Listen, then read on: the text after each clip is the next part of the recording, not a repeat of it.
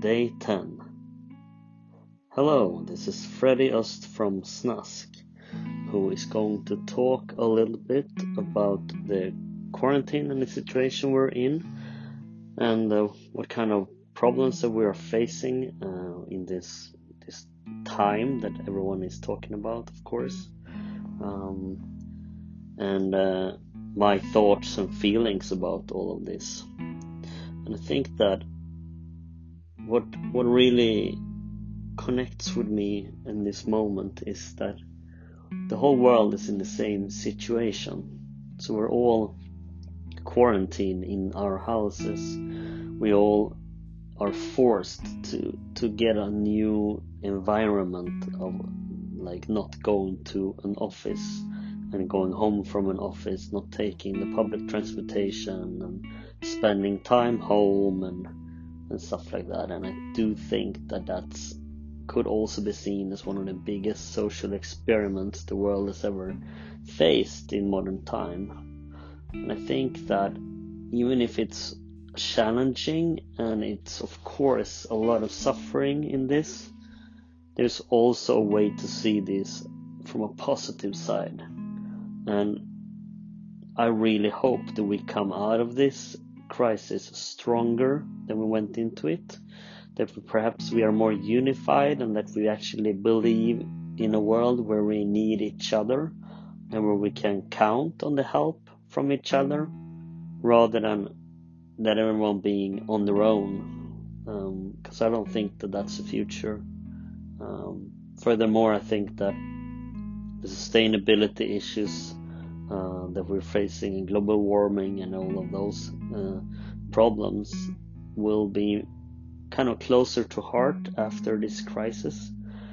Uh, I mean, just just putting in the experiment that let's just for one month fly 90% less than we normally do. That would be crazy experiment on the whole world. If you also add, let's take the car less, let's spend time with like more with ourselves and our family and our close ones and let's spend more time with our kids.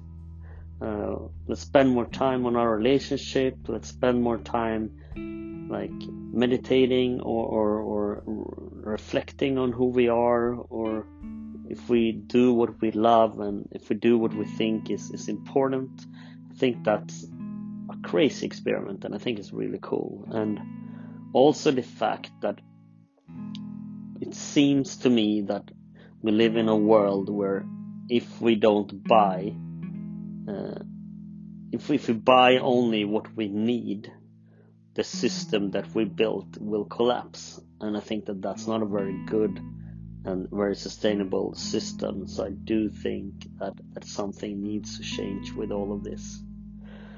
For me personally, this this time has been been challenging, of course, of, not being able to, to meet up with friends and family uh, and, and constantly trying, like, needing to, to check that everyone are fine. Um, so that's one concern, and then I guess the other one is, is for me not being able to go out of my home, walk or bike or whatever, or take public transportation to an office to work, and become like step into the role of your like work self even though i'm not very different at work it's still i still get that that change of environment.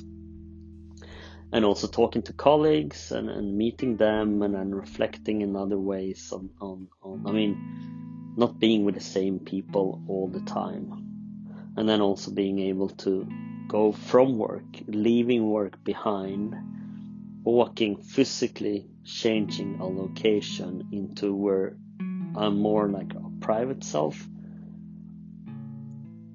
I think that for me has been challenging where basically just my my eyes looking up from a computer and that's when when I'm supposed to shut off work and then go into and be very present in my private life. I think that's that has been challenging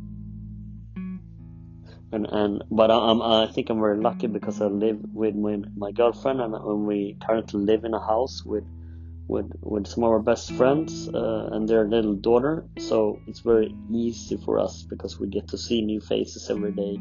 I mean, other faces than just our our two faces, and and we get to speak about stuff and have a glass of wine and, and. So I mean, for us that's easy. I guess uh, of you out there, there are a lot of people who maybe live live live alone. Um, and it must be much more challenging, and I can't even imagine.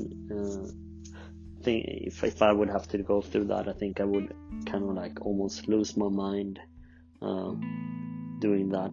Um, so that's definitely uh, uh, something that I'm thinking about.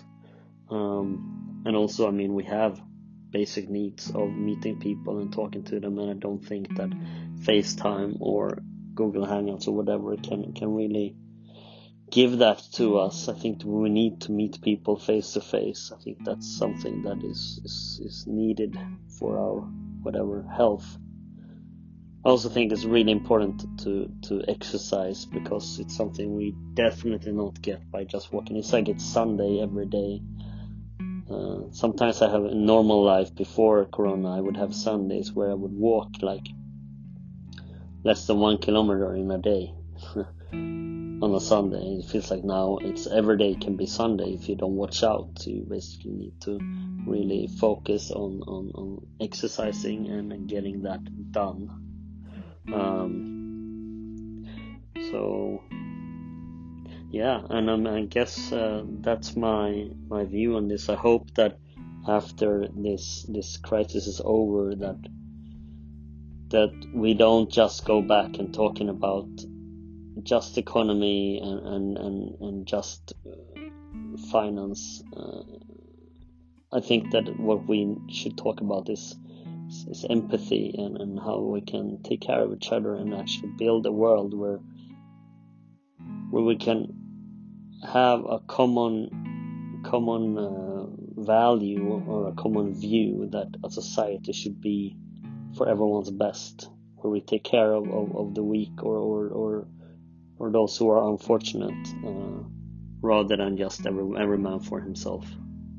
I guess that's my, my, my ending of this. Thank you for listening. Day 10.